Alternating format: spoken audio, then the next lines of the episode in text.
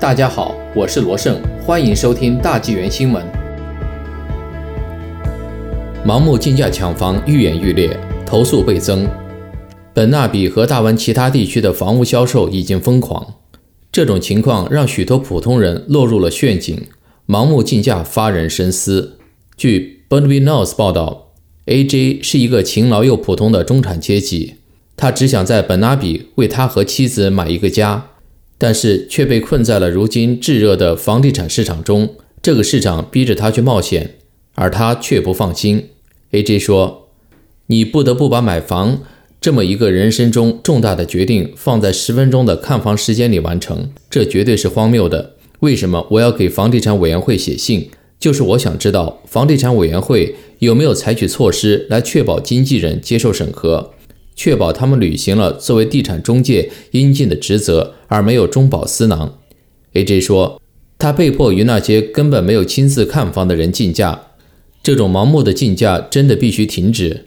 在这里，辛劳的纳税人无法买到房子，而被外国公民抢走。他的一个房地产经纪朋友甚至告诉他说，A.J. 出价比要价高百分之二十到百分之四十是一个合适的价格，这是真的吗？A.J. 还说，作为买家，我们怎么能确定卖家已经看到了我们的报价，而卖家的房地产经纪人不是在玩游戏？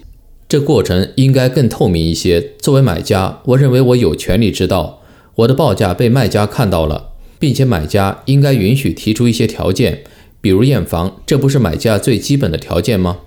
卑诗省房地产委员会提出建议。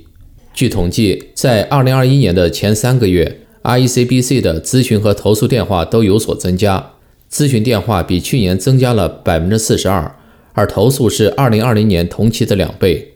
四月十二日，卑诗省房地产委员会和房地产监管办公室发布了一份新闻稿，鼓励卑诗省人关注潜在的房屋交易风险，还特别敦促买家了解无条件报价的风险，建议在提出房屋报价之前进行研究。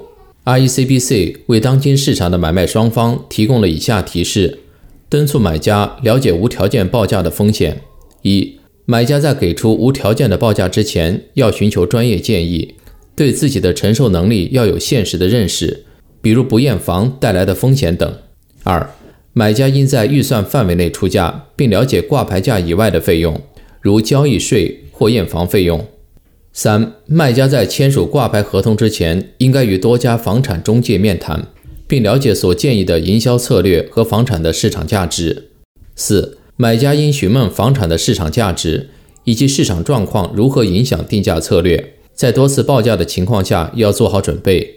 五、买家应向房地产经纪人询问在报价过程中的预期，提前讨论如何处理多次报价的情况。六。买家可以询问报价的数量以及他们的报价与其他报价相比如何。